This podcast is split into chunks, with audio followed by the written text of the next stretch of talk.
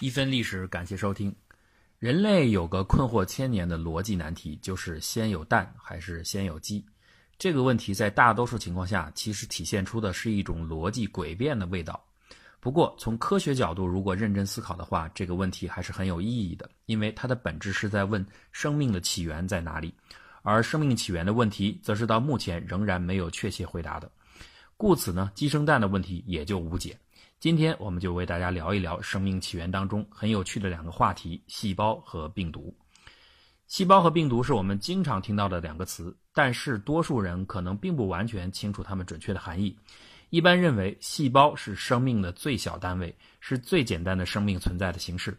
除了病毒以外，所有已知的生命都是由细胞构成的。它的结构呢是外面一层磷质的细胞膜，里边是细胞质和细胞核。细胞质里边有线粒体，负责把营养物质氧化产生能量。细胞核里是染色质，遗传物质 DNA 就位于染色质之上。在以前的节目中，我们曾经讲过，沃森和克里克发现了遗传密码藏在 DNA 的双螺旋结构上，破解了生命的信息和遗传之谜。米切尔呢，发现了细胞的膜结构可以形成一种质子水坝，构建出了能量泵，并且通过生命的 ATP 电池可以在生物体内供应能源，从而他解释了生命的能量问题。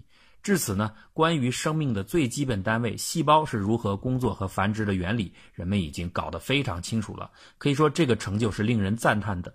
但是呢，很自然的另一个问题就出现了：那第一个细胞是怎么形成的呢？这就要先说一说病毒。病毒是什么？其实非常难回答，因为直到今天还没有确切统一的认识。最初人们认为病毒是一种毒性的药物，病毒的英文名称 virus 就是这样来的，就是毒药的意思。但是很快人们发现，病毒其实可以实现繁殖、变异和遗传，它具有了生物的特性，所以一度又认为病毒是一种非常微小的生命。但是很快，研究人员又发现，病毒的所谓繁殖并不是一种典型的生命体的行为，它不是一种自主具备的能力。病毒是需要把自己的基因植入到一个宿主的体内，然后借助宿主的繁殖能力，把自身的基因复制表达出来，再破坏宿主离开。请注意，病毒的这种繁殖和生物的那种寄生关系是不一样的。所谓寄生生物，它的繁殖仍然是靠它自己完成的，它们只是从宿主的体内获得一些营养物质。而病毒呢，一旦找不到宿主，它就没有办法繁殖了。病毒完全依赖于宿主细胞的能量和代谢系统，获取生命所需要的物质和能量。一旦离开了宿主细胞，它只是一个大化学分子，停止了活动，是一个非生命体。而一旦遇到宿主细胞，它又会通过吸附、进入、复制、装配、释放子代病毒等动作，显示一个典型的生命体特征。所以呢，现在我们一般对病毒的理解，它是介于生命和非生命之间的半生命。病毒非常微小，只有纳米级别。除了个别体型巨大的病毒外，一般比细胞要小很多。病毒的结构很简单，就是一个蛋白质的壳体包裹着遗传物质。绝大多数病毒的遗传物质就是 RNA，而不像其他的生命体都是使用 DNA。RNA 和 DNA 都是可以形成一种长链结构的分子，故此呢都能编码，可以携带编码信息。但是呢，RNA 相比于 DNA 来说，非常的容易发生突变，状态很不稳定。故此，从携带遗传物质所需的稳定性而言，DNA 要远远优于 RNA。这就是为什么绝大多数的生命都采用 DNA 来进行遗传。不过，RNA 相对于 DNA 来说，它的分子结构更加简单，而且具有非常强的一种功能自洽的特点。什么是功能自洽呢？就是一种自我满足的特点。我们具体来说一下，比如说，你现在要构造一个实验室的环境，制造一些分子，让这些分子模拟一些很初级的类似生命的行为，比如说繁殖啊、变异啊等等。那么你只需要选用若干类型的 RNA 分子就可以完全搞定。生命演化过程中中间所牵涉的大部分物理化学功能，RNA 分子都可以胜任。例如，遗传物质的复制过程是需要酶来催化的，那就有研究证明，RNA 的复制借助其他类型的 RNA 分子就能够实现催化，而 DNA 复制时就必须依赖其他的蛋白质酶才能够催化。又比如，从遗传信息的分子链合成蛋白质时，需要一种剪切功能，RNA 类型的分子自己就可以提供这种功能，而 DNA 同样依靠别的蛋白质，所以呢，RNA 自己就可以搞定自己的一切。DNA 呢，则需要依赖别的蛋白质，而这个蛋白质呢，又是需要由 DNA 表达才能产生的。所以我们可以看到，RNA 就是功能自洽的，而 DNA 呢是功能循环依赖的。RNA 分子结构很简单，而且又具有功能自洽特性，因此很自然的人们就会想到，最初的生命世界很有可能就是一个由 RNA 分子组成的初级生命环境，由它逐步进化而来的。这就是非常著名的 RNA 世界假说。一九八一年的诺贝尔化学奖得主吉尔伯特提出了这个假说。假说的主要内容就是说，在生命起源的某个时期，生命体仅有一种高分子化合物来组成，就是 RNA。RNA 遗传信息的传递的机制类似于现在的 DNA，而当时作为分子催化剂或者作为基因编码所需的蛋白质还不存在。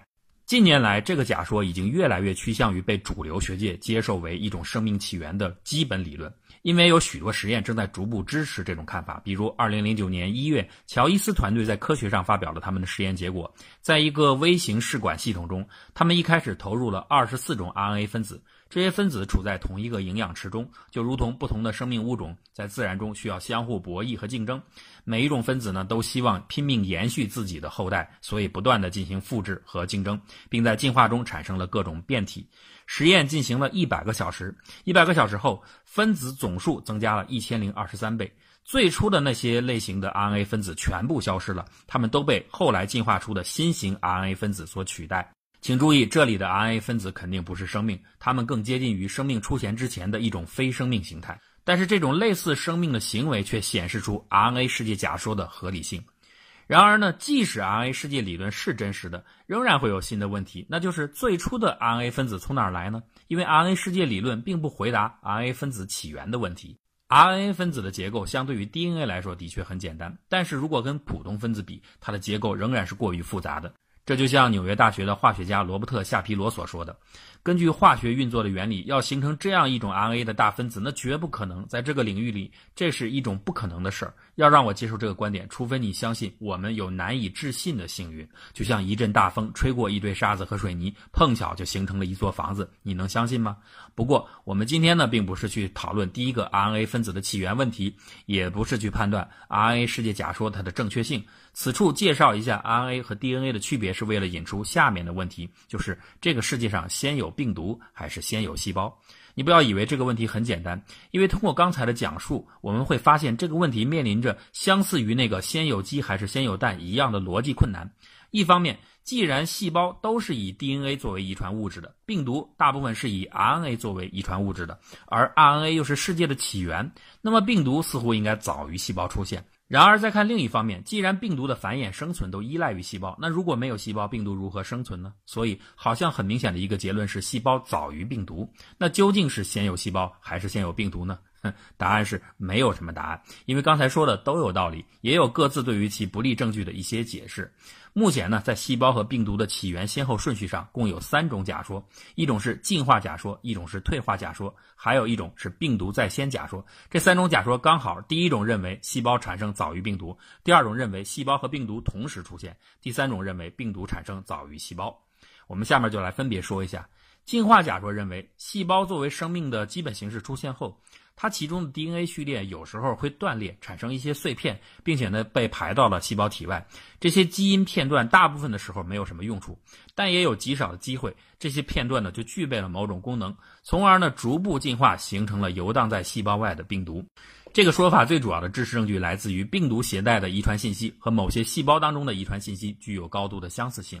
例如，在对许多细胞的基因组测序后，就发现细胞基因组当中存在许多与病毒基因组极其类似的转作子。这些转作子不仅在基因组结构方面相近，而且就是在转录 DNA 合成以及插入宿主基因组的方式上都很相似。因此，病毒基因和细胞的基因片段就应该有母子继承关系。由于这里认为细胞出现在先，那当然就说明病毒的基因是子，细胞的基因片段是母。不过，请注意，细胞先出现那可不是确定的结论。如果反过来是病毒先出现呢？那就变成了病毒基因是母，细胞的基因片段是子。这有没有可能呢？细胞的基因明明是从上一代的细胞当中继承来的，怎么可能来自于一个病毒呢？哎，有可能，因为逆转录病毒就提供了这种可能性。所谓逆转录，就是把 RNA 翻译成 DNA 的过程。逆转录病毒是一种病毒类型，和一般病毒直接复制自身的 RNA 遗传信息不同，它有能力首先把自己携带的 RNA 基因转录成 DNA 片段，这样就能将这段寄生的 DNA 插入到宿主细胞的 DNA 序列当中。等到宿主细胞复制自己的 DNA 时，也就复制了一份寄生 DNA。之后这段寄生 DNA 再发挥作用，生成新的病毒。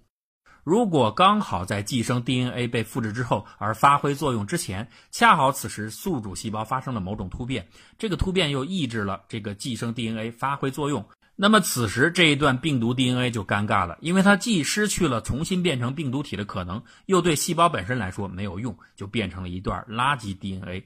实际上，人体内这样的逆转录病毒形成的垃圾 DNA 的容量占人体全部信息的百分之五，比例并不低。不过，这些 DNA 并非后来真的一直不再有用。经过长时间的演化后，它们虽然不承担携带生物体遗传信息的能力，却可以调节这些信息的蛋白质表达，从而影响生物体的性状。例如，瑞典德隆大学的约安·雅克布森和同事们就发现，在进化过程中，某些逆转录病毒可以让人的脑细胞变得更活跃、更有活力，让人变得更聪明。